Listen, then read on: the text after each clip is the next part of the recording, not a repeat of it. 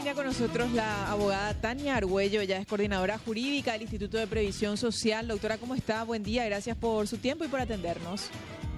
Sí, muy buenos días a todos. Realmente un gusto poder estar eh, brindándoles la información que necesitan y demostrando realmente que existe un interés desde la dirección jurídica del IPS para poder eh, llegar al fondo de la cuestión y que los asegurados sientan la tranquilidad de que el IPS es el principal interesado en poder aclarar esta situación, en poder encontrar a los responsables y que se pueda eh, hacer justicia.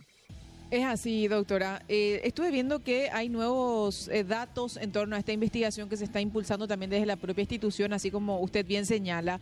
¿De, qué se trata y eh, cuáles fueron las últimas acciones en torno a esta investigación? Si podría contarnos. Bueno, em, respecto a las acciones que está realizando la Fiscalía, el Ministerio Público, el IPS se encuentra 100% brindando toda la información necesaria que el Ministerio Público requiere. Tal es así que el Ministerio Público, en, dentro del marco investigativo, eh, solicita la incautación de dos nuevas máquinas más. Entonces, el día de ayer se procedió a la incautación de esas computadoras para poder seguir investigando y poder llegar a todas las personas que se encuentran implicadas en el marco de esta eh, de este engaño a las personas que gustarían de contar con un trabajo. ¿Y cuál es la, conexión o la vinculación que hay con esta ONG que detectaron, directora? Y eso es algo que se encuentra eh, en dentro, no, eso es algo que está, se está investigando.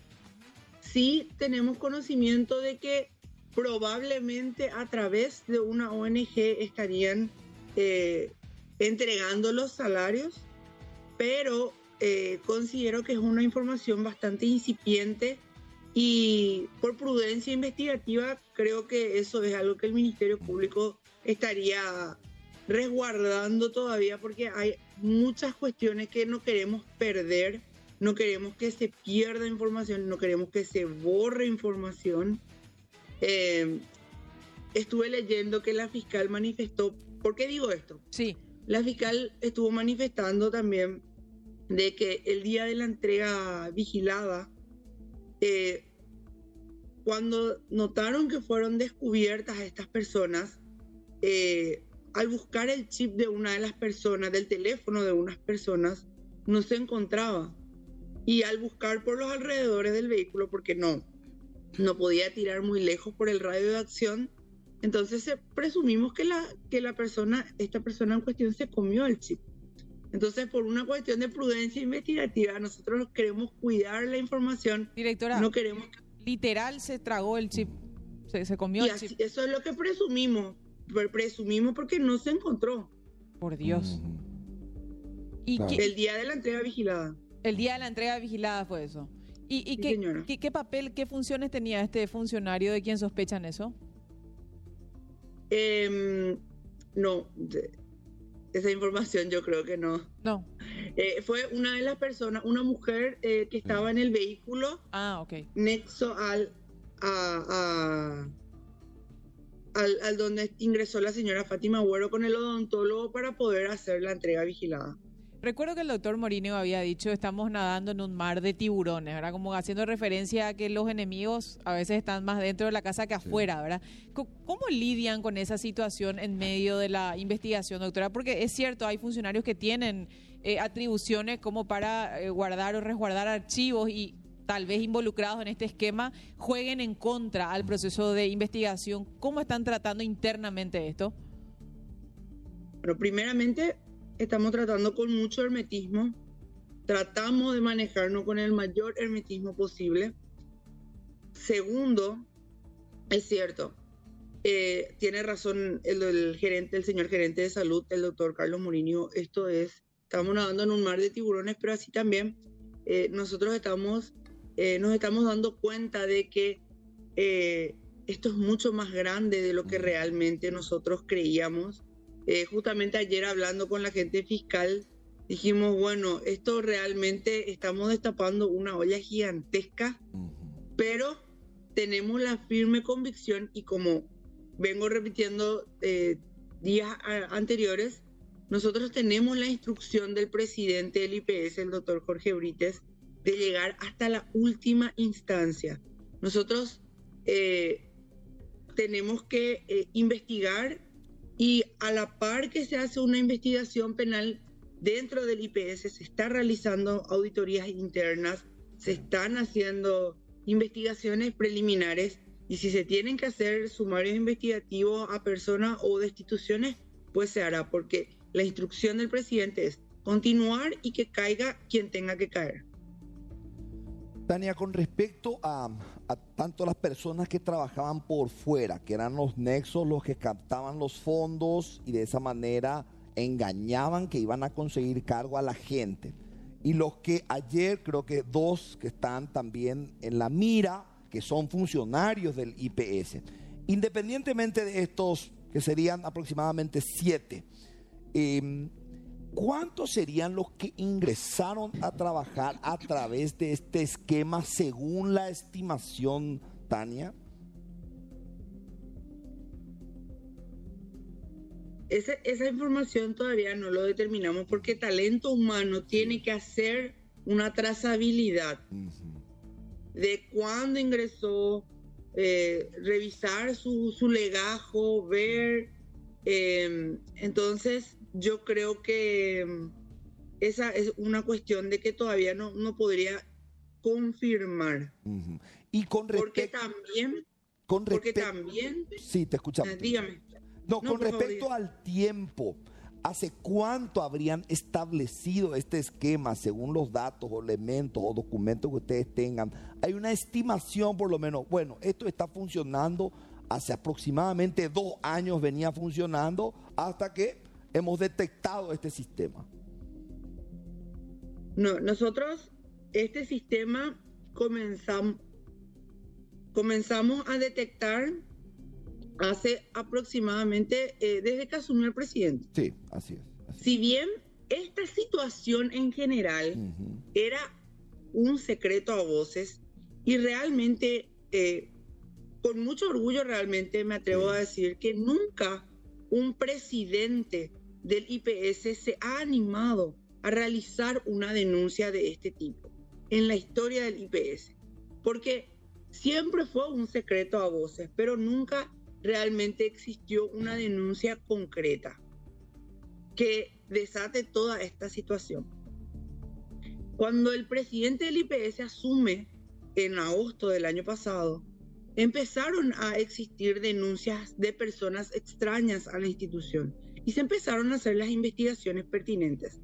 Por eso es que realmente no podría contestarle de cuándo, de hace cuánto está manejando este sistema, porque nos encontramos investigando. Doctora, hay una presunción que eventualmente se podría hacer en el sentido de, hay, hay un dato que dio el propio presidente de IPS, que solamente en los últimos cinco años 11 mil funcionarios entraron a la previsional. Se podría, correcto. Se podría indagar, por ejemplo, por ahí, eh, tomando estos últimos cinco años, ese periodo y ese dato, porque son 11 mil funcionarios que entraron sin concurso de méritos y aptitudes, entraron por la ventana.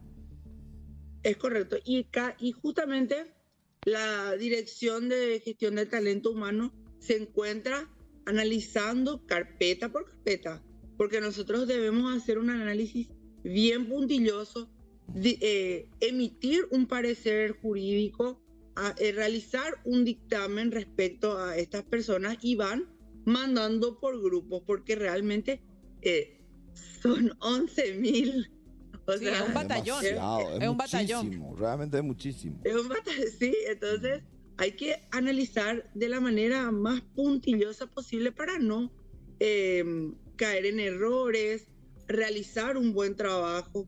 Eh, realmente yo estoy muy acostumbrada a hacer un trabajo bastante minucioso, pero hacer un trabajo óptimo y seguro. Entonces yo creo que es una cuestión de tiempo nada más, es una cuestión de contar con un poquitito de, paciencia y analizar puntillosamente, porque de repente si se hace un poco apurado se podría caer en algún error y eso es lo que no queremos.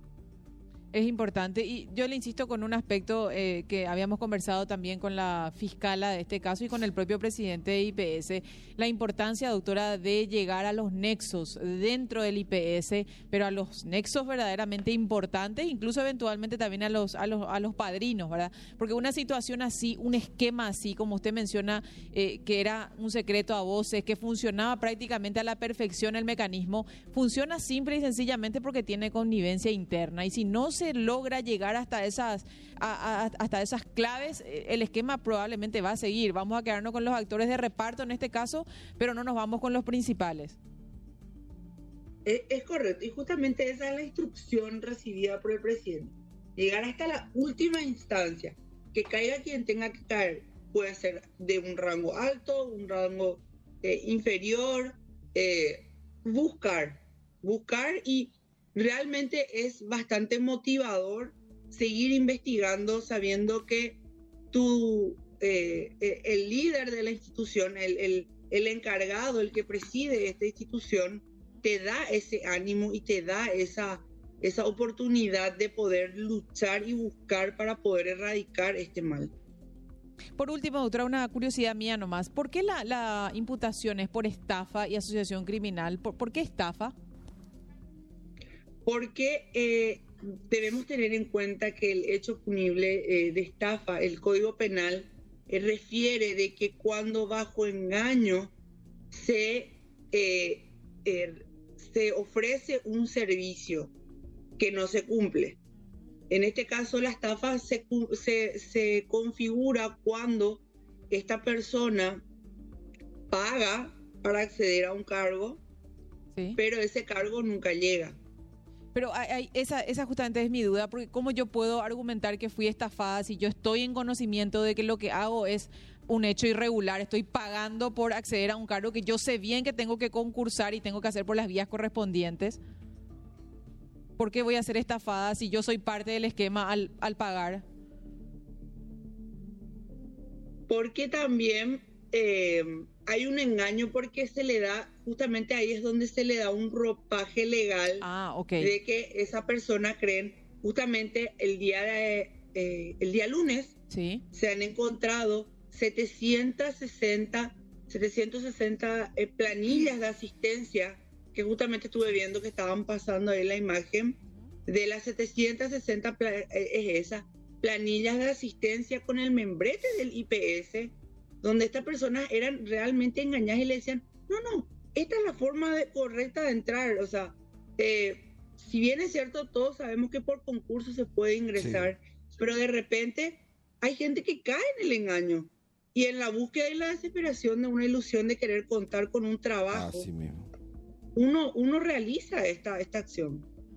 ¿Hasta qué punto nomás digo? Porque, eh, como usted dice, si se le engañaba bajo un ropaje legal, tal vez podría ser. Pero si sos parte al pagar por algo que sabes perfectamente que es irregular, medio que estafado, no sos. En todo caso, sos cómplice del esquema. No, porque imagínese que en la casa de la señora Zulma Villalba ¿Sí? se encontraron documentos legales del IPS, documentos que, si bien es cierto, ya no se encuentran en vigencia. Ok, pero eh, tenían el aspecto de, legal. Pero eh, eh, son documentos legales, o sea, documentos de posesión de cargo, documentos de, ¿cómo se llama?